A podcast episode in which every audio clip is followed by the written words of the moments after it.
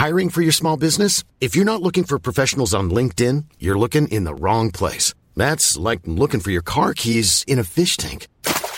LinkedIn helps you hire professionals you can't find anywhere else, even those who aren't actively searching for a new job but might be open to the perfect role. In a given month, over 70% of LinkedIn users don't even visit other leading job sites. So start looking in the right place. With LinkedIn, you can hire professionals like a professional. Post your free job on linkedin.com slash people today. Quais as previsões para o futuro? Segunda parte. Primeira carta aos Tessalonicenses capítulos 4 e 5. Comentário de Emaro Persona. Então esse período que Paulo fala que não precisa agora falar dele, é porque ele já estava revelado no Antigo Testamento e vai retomar o andamento a, a partir da, do arrebatamento da igreja. Os tempos e as, as, estações voltam a ter efeito a partir, no, no que diz respeito à profecia, né? A partir do arrebatamento da igreja e seguirão então até que venha a manifestação de Cristo na entrada do milênio, e essa manifestação, uh, muitos se confundem também, porque fala que todo olho verá, é como um relâmpago que sai uh, do ocidente e vai para o oriente, alguma coisa assim. Muitos acham que é uma, uma, um, um momento em que o mundo inteiro vai olhar para cima e falar assim: ah, Cristo está voltando. Não é bem assim. Apenas pros da Terra plana que acham que é isso, mas não é bem assim. Uh, ele virá, mas ele virá também, ele descerá primeiro em Israel. Os que estão em Israel verão. Ele descer, colocar seus pés sobre o Monte das Oliveiras, para começar ali o seu juízo das nações. Lá em terras distantes, pessoas escutarão que isso aconteceu, mas ainda não verão. O verão depois, porque ele irá julgar nações. E as nações serão julgadas nação, nação a nação, como é o caso do que é relatado em Mateus 25.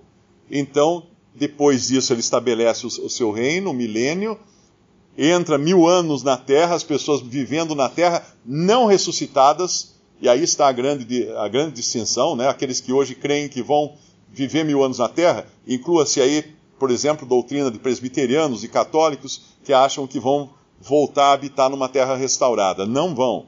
A terra será para os o, os salvados, né, como linguagem, usando linguagem agora de, de, de, de seguradora, que nem tem os salvados de incêndio ou coisa assim, serão os salvados do, do, do, da grande tribulação. Os que sobraram vivos da grande tribulação. Os que não morreram na grande tribulação, porque lá em Mateus 24 ele fala: uh, se quem perseverar até o fim será salvo. Mas isso não é salvação eterna. Isso é salvação da vida. Porque mais adiante, no mesmo capítulo 24 de, de Mateus, ele fala assim que se aqueles dias não fossem abreviados, nenhuma carne se salvaria. Então é salvação do corpo que fala em Mateus 24. E antes que confundam também, aquele, uh, aqueles de Mateus 24, um será tirado, outro será deixado, não tem nada a ver com arrebatamento, isso é a morte. É a morte durante a, durante a grande tribulação, porque ele compara com Noé, quando veio o dilúvio e levou a todos. Levou a todos. Como que levou a todos o dilúvio? Levou para o céu? Não, levou para a morte. Matou todos. Então também um estará no campo, outro estará em casa, um será levado, será deixado. Por quê? Os que serão levados serão mortos, levados como no dilúvio de Noé, que ele, ele cita no, nos versículos anteriores ali de Mateus 24. Isso não é arrebatamento. Isso é juízo caindo sobre a terra, um juízo seletivo nos, nos dias da, da grande tribulação. Então, os salvados do incêndio, vamos chamar assim, os que restaram vivos da grande tribulação, um, um, uh, um, pequeno remanescente de judeus que se converterá nesse tempo, e também gentios que terão dado abrigo a esses judeus convertidos. E isso fala Mateus 25, porque fala ali da, das ovelhas, dos bodes e dos pequeninos irmãos. As ovelhas que deram guarida protegeram os pequeninos irmãos do Senhor, e os bodes que os perseguiram serão mortos. Então essas ovelhas entrarão no milênio, que são gentios, ah, os pequeninos irmãos entrarão no milênio, que são os judeus convertidos, e haverá mil anos de paz, de prosperidade, de, de tranquilidade. Porém, com pessoas nas, em carne e ossos vivendo aqui na terra, como nós hoje Se nós entrássemos no milênio, nós não, não ter, nós, eu entraria com cabelo grisalho, não mudaria nada. Uh, não mudaria nada. Eu entraria sujeito a ficar doente no milênio, porque no milênio haverá doença, porque terá a árvore cujas folhas são para a saúde das nações. Haverá cura também. Tudo aquilo que o Senhor Jesus fazia aqui na terra quando andou aqui, nada mais era do que um, um preview do que será o milênio. Ou seja, ele tirava a enfermidade das pessoas, ele alimentava multidões, ele fazia uh, o mar sossegar. Tudo isso ele fará continuamente no milênio. Haverá um, uma terra de paz, porém não totalmente restaurada. Nós lemos que a Europa, por exemplo, que é o, o lugar onde uh, que representa a Babilônia, né, que toda a extensão da cristandade, e provavelmente isso também inclua as Américas, será um deserto durante o milênio. Haverá apenas chacais ali durante o milênio. Não haverá um homem. Uh, achar um homem será tão raro quanto ouro, fala na profecia do Antigo Testamento. Mas as terras que Deus vai restaurar, então, habitarão os povos em paz. Muitos povos que hoje não foram alcançados pelo Evangelho, por exemplo, chineses, irão lá adorar em Jerusalém. Uh, haverá povos que serão privilegiados porque não rejeitaram o cristianismo simplesmente porque não tinham recebido o evangelho. Aquilo que fala que uh, esse evangelho do reino será pregado em todo o mundo, então virá o fim, isso é durante a grande tribulação. Não é hoje. O evangelho hoje não será pregado em todo o mundo, porque se fosse para depois virar o fim, nós estaríamos esperando o evangelho ser pregado em todo o mundo.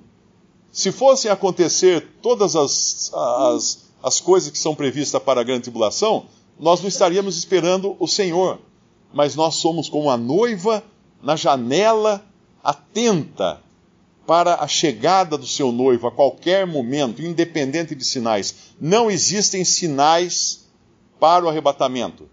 Não existem sinais que, que, deem, uh, que precedam o arrebatamento.